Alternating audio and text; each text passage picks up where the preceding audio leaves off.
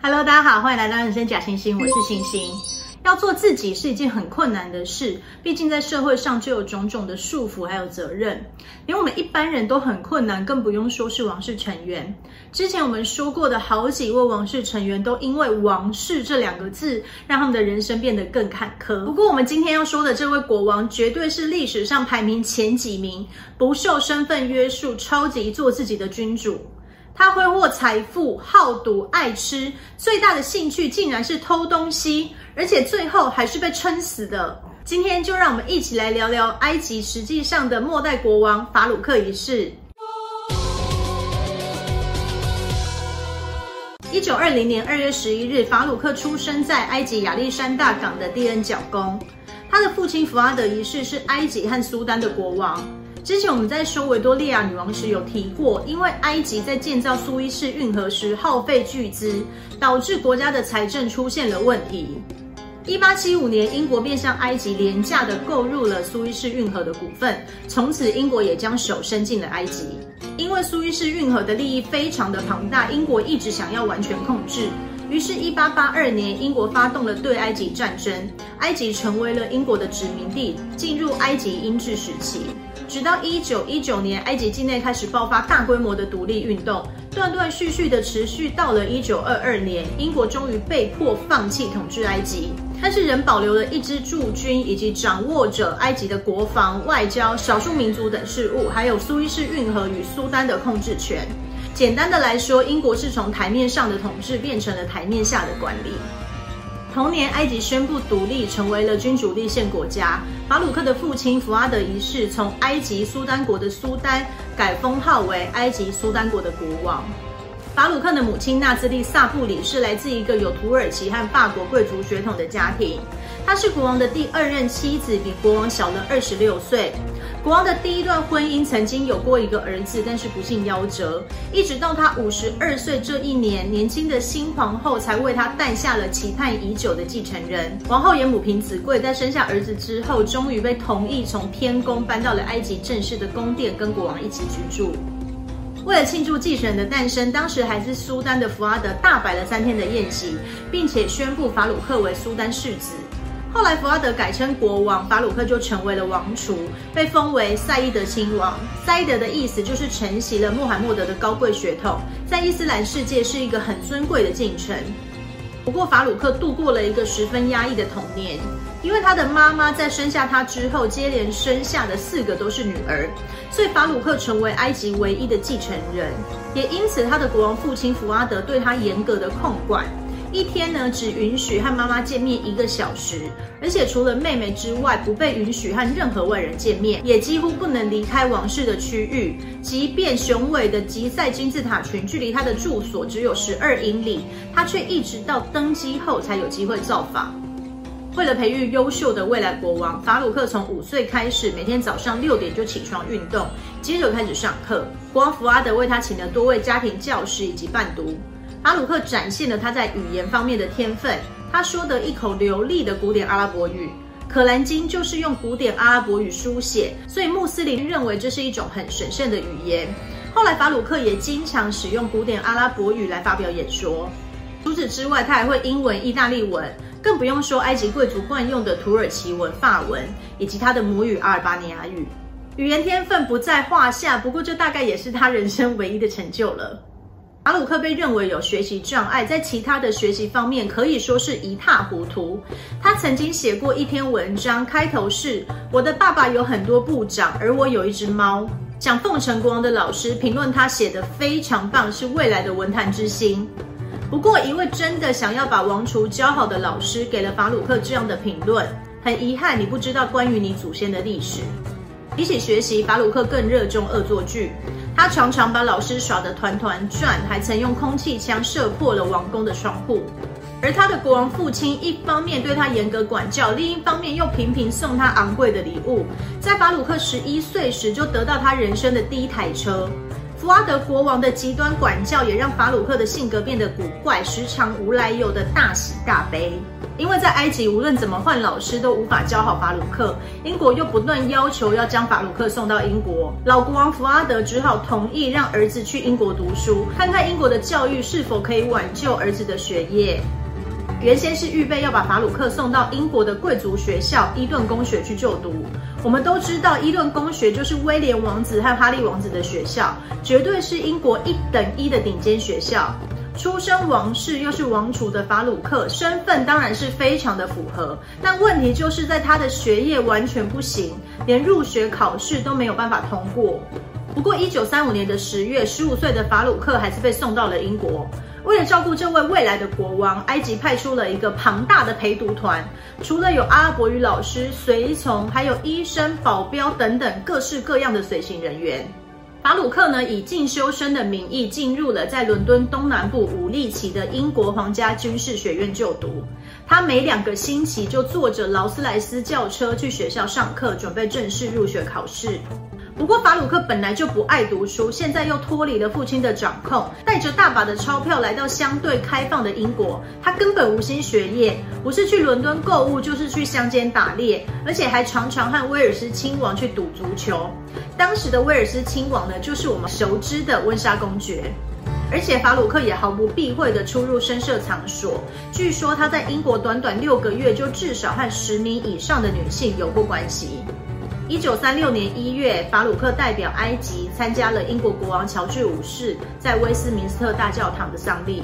同时间，他的父亲也病重，但是英方迟迟不让法鲁克回国，一直到四月底，他的父亲过世才让他回到埃及。法鲁克也因此错过了父亲的最后一面。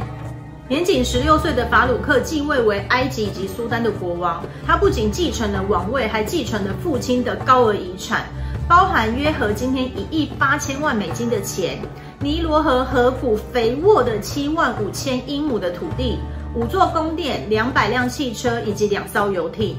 同年，埃及与英国签订了新的英埃同盟条约，期限为二十年，代表着英国将继续有形无形地管理着埃及。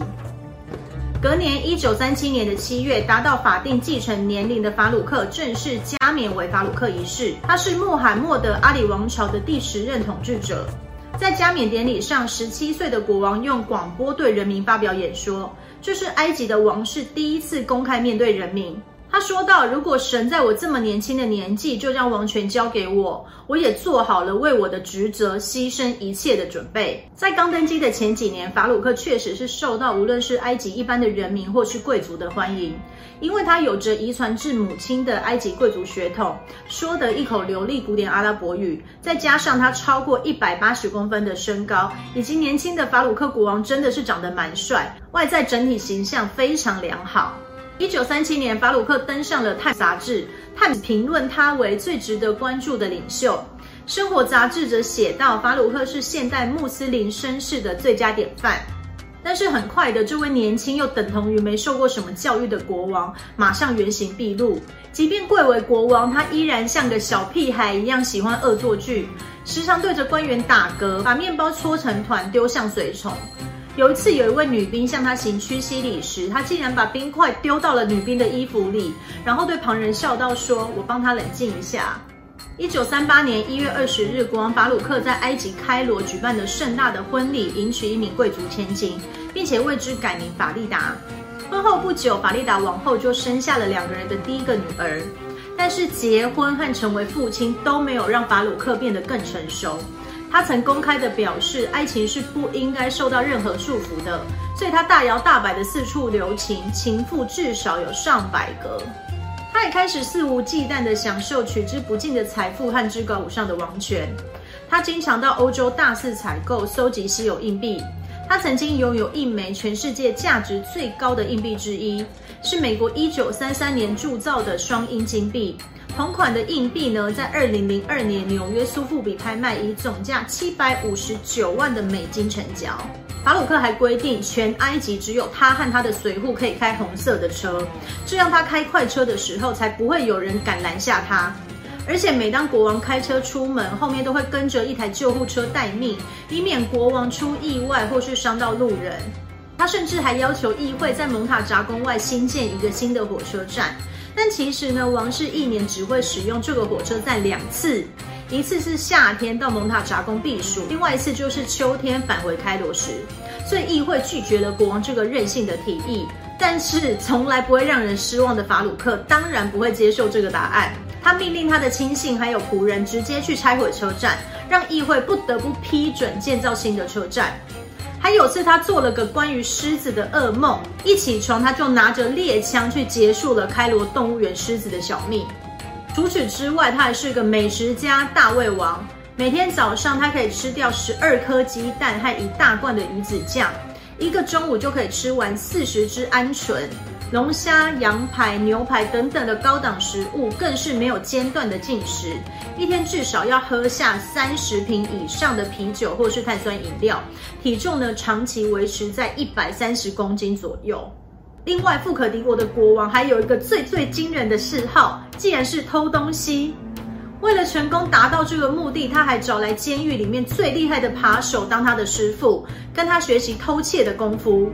学成之后，为了报答师恩，他便特赦了这名小偷。一开始，法鲁克从埃及的大臣身上下手，后来大臣都学乖了，在觐见国王之前，会先将身上的财物都取下。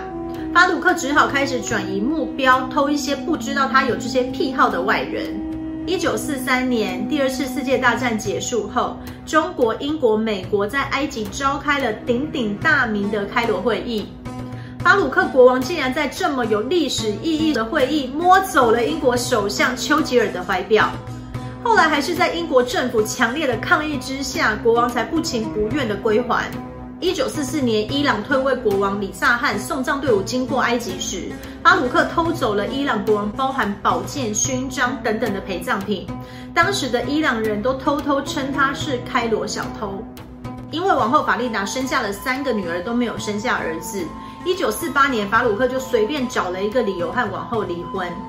然后没多久，法鲁克就爱上了一个年仅十六岁的女孩纳里曼。